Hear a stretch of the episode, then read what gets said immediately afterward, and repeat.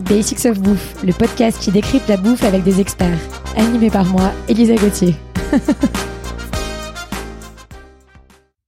Dans ce septième épisode de notre série sur la mer, je reçois, surprise surprise, Charles Guiriec, le fondateur de Poiscaille, pour parler de thon. Salut Charles. Salut, toujours au bout de la ligne. Alors, quels sont les différents types de thon? Alors, faut savoir que quand on dit thon, euh, aujourd'hui, il y, a le fameux Codex Alimentarius qui, au niveau international, norme ce qu'on a le droit euh, d'appeler quand on dit thon. On a plein d'espèces. Donc, là-dedans, on a des thons, euh, donc le fameux thon rouge, le thon germon, le thon à nageoire jaune, le thon patudo. Il y a plein plein d'espèces. Il y a une dizaine, une douzaine d'espèces de ces gros poissons, thons qu'on connaît. Mais on a aussi des plus petits et qui sont plutôt appelés des bonites. Donc typiquement la bonite à d'oreiller ou la bonite à ventre rayé ou appelée listao peuvent rentrer dans l'appellation thon. Donc faut faire un peu gaffe à ce qu'on achète quand même. Euh, typiquement dans les boîtes de thon, on trouve beaucoup de bonites à, à ventre rayé, euh, alors qu'on pense acheter plutôt un espèce de gros thon rouge dont on a fait des petits euh, morceaux. Donc on a plein d'espèces. les, les bonites à ventre rayé vont faire entre 1 et 10 kilos. Et puis après, on monte jusqu'à bah, les thons rouges qui sont les plus gros, qui eux vont faire entre 5 et 500 kilos. Il y a des, des histoires où je me demande si c'est un mythe, comme quoi il y aurait des thons de une tonne. Incroyable. Et est-ce qu'il y a du thon d'élevage? Alors un tout petit peu, il y a, y a, pas mal qui essaient de le maîtriser. Euh, Aujourd'hui, en fait, on arrive à faire des tons euh, maîtrisés de bout en bout jusqu'à 1-2 kilos. Euh, donc il y a vraiment une course là-dessus pour essayer de savoir qui sera le premier à, élever du euh, d'un bout à l'autre de la chaîne. C'est intéressant, donc c'est en majorité des thons, des thons sauvages. Ouais. Euh, alors t'as les Australiens et les Japonais qui ont réussi à maîtriser un, élevage, et après effectivement il y a des cages dans lesquelles on va garder des thons sauvages vivants, et là on les nourrit. Alors je sais pas si on les maintient ou si on les engraisse. Donc c'est pas une forme d'élevage pour moi, c'est juste euh, un stockage presque. Mhm. Et comment c'est pêché justement le, le thon? Alors on peut le pêcher de plein de techniques différentes. Je me demande s'il y a une technique de pêche. Si on n'utilise peut-être pas la drague pour pêcher du thon, mais c'est plutôt pour les coquillages, donc c'est normal. Euh, on utilise, euh, si on utilise des cages parfois euh, faites en grand filet. Donc on pêche avec toutes les techniques la ligne, le filet, le chalut, la scène où on, on encercle des bancs. et après il y a ces fameux pièges là qu'on trouve en Italie, en Espagne, où en fait on va mettre des relais de filets des réseaux de filets à proximité de la côte qui flottent et en fait on va diriger les thons un peu comme les, pièges à poissons qu'on peut voir là dans les dans les îles Pacifiques où on plante des bâtons pour que les poissons aillent se mettre dans un dans un piège. Là on le fait à une échelle hyper grande et tout d'un coup on a plusieurs centaines de thons euh, qui sont bloqués dans une cage principale et là on va les attraper. Est-ce qu'il y a une saison pour le thon? Alors euh, Aujourd'hui, en fait, du thon, euh, il est essentiellement au niveau mondial surgelé, donc on va en trouver quasiment toute l'année.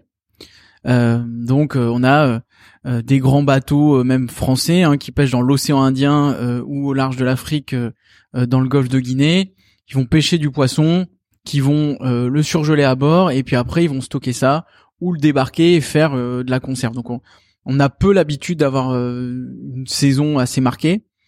si on si on reste à, à notre échelle française, on va avoir essentiellement pour le thon rouge euh, on va dire du printemps jusqu'à la fin de l'année. Alors il est présent sur le côte toute l'année, donc on pourrait le pêcher toute l'année. La pêche ouvre en général euh, début mars pour se faire pour se fermer euh, fin décembre. Il est plutôt présent Corse et Méditerranée au début de saison, donc là on peut en trouver dès le 1er mars. Il peut y avoir des captures. En Atlantique, en fait, il remonte depuis depuis quelques années, depuis que les stocks vont mieux. et donc là, à partir de, allez, euh, là il paraît qu'il y a déjà eu des, des thons qui ont été vus à proximité de la côte euh, au mois de, juin, mais la pêche elle se fait vraiment, allez, de, de mi-août euh, à mi-octobre, où là il y a, y a, des thons rouges qui sont présents. Et après on a la pêche du thon dit germon, donc le thon blanc, là qui est, il y en a en Méditerranée, donc on en a pas mal printemps et été, mais la grosse pêche elle est surtout en France côté Atlantique donc là, ça commence au Pays Basque mi-juin, début juillet, où c'est pas mal pêché à la ligne, mais aussi au chalut. Et puis, ça va durer jusqu'à euh, aller euh, mi-octobre, euh, début novembre. Pour les bonites, donc nous chez nous on a des bonites à d'oreiller.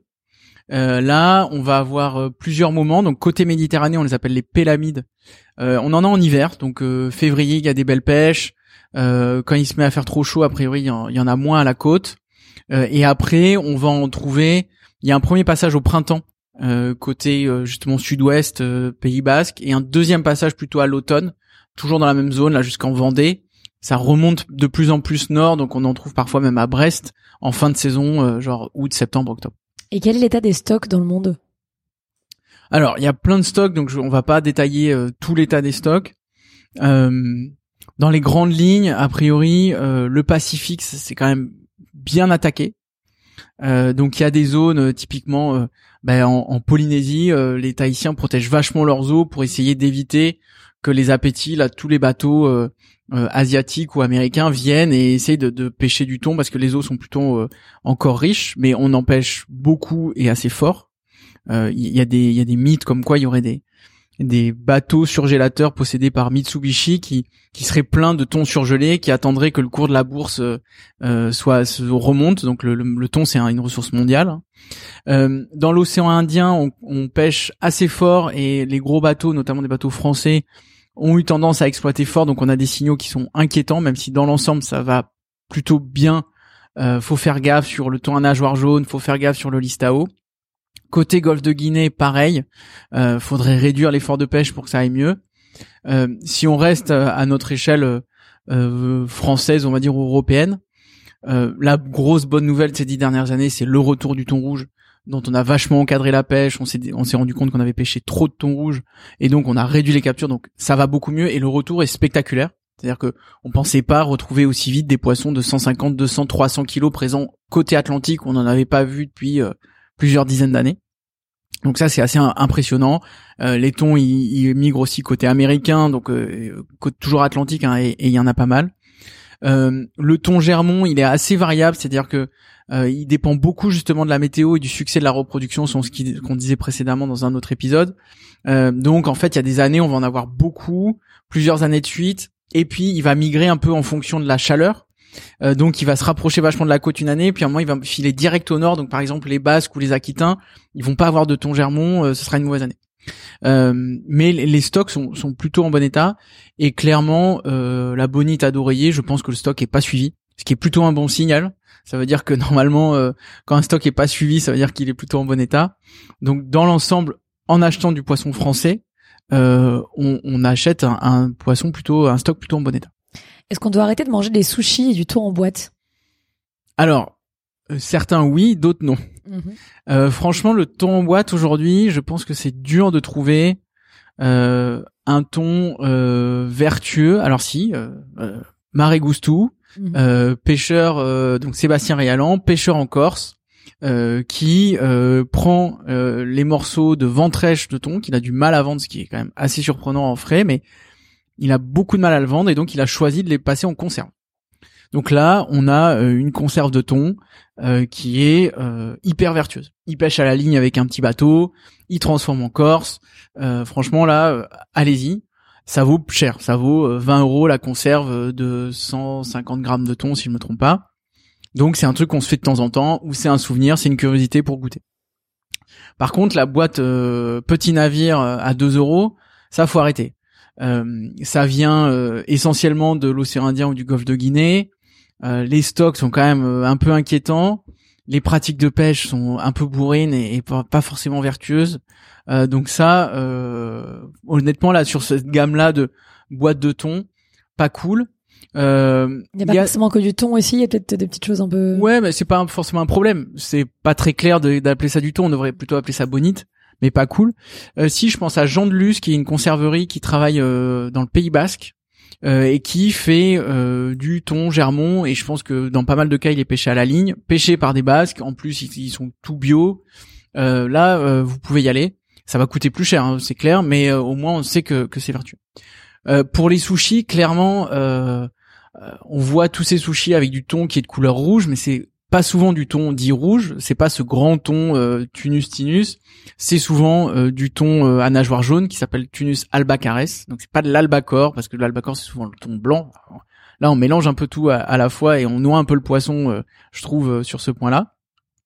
Mais en gros, les sushis à euh, je sais pas 5 euros les 10 alors je sais pas quel est le prix des sushis moi j'en achète pas mais c'est franchement pas du ton vertueux donc non le sushi d'un chef super euh, vertueux, ça va coûter franchement plus cher. Hein. Ça va coûter, euh, je sais pas, une assiette de sushi comme ça va coûter entre 40 euh, et 60 euros. Hein. On en a, ou alors pardon, l'assiette va coûter entre 25 et 40 euros. Le repas au total peut-être 60 euros. on a quelques quelques adresses comme ça dans les villes. on a bah, à Paris cette poissonnerie Ebisu là mmh qui fait régulièrement du thon rouge.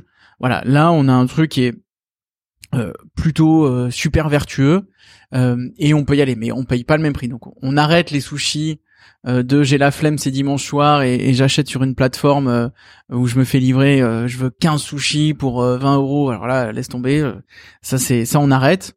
mais par contre, on peut, et surtout, on peut acheter du thon soi-même et, et, se faire ses sushis. C'est pas hyper compliqué. Et justement, est-ce que tu as des conseils pour acheter du thon?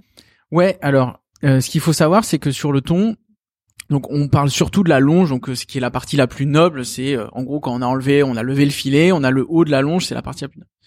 Ça, ça coûte assez cher, c'est-à-dire qu'aujourd'hui, bon, on peut le trouver sur du germon et ça, ce sera pas trop cher. ça va coûter entre, allez, 15 et 25 euros le kilo. Donc c'est tout net, hein, c'est il y a pas d'arrêt, etc. On, sur le thon rouge, ça, on va payer ça entre 40 à la côte et 80 90 euros euh, euh, chez un poissonnier de centre-ville. Euh, ça peut être à 60 parfois mais bon ça va être assez cher. Là ce qu'il faut pas hésiter à chercher c'est les morceaux moins connus comme la ventrèche qui est super grasse. Moi je trouve que c'est vraiment un kiff absolu. Parfois les arrières aussi qui sont qui sont moins bien vendus autour de la queue parce que c'est un peu plus nerveux mais si on le cuit après c'est hyper facile à dépioter. Et nous, ce qu'on fait pas mal avec Poiscaille, c'est qu'on vend ce qu'on appelle les ribs. Donc c'est l'arête centrale sur laquelle en fait même quand on a levé il reste quand même pas mal de chair. Et ça on le fait griller euh, au four ou au barbecue. Euh, c'est hyper bon. On est poussé le truc jusqu'à les sécher au four pour faire des espèces de kebab donc on appelle ça les kétons mm. quand on fait des petites pitas avec.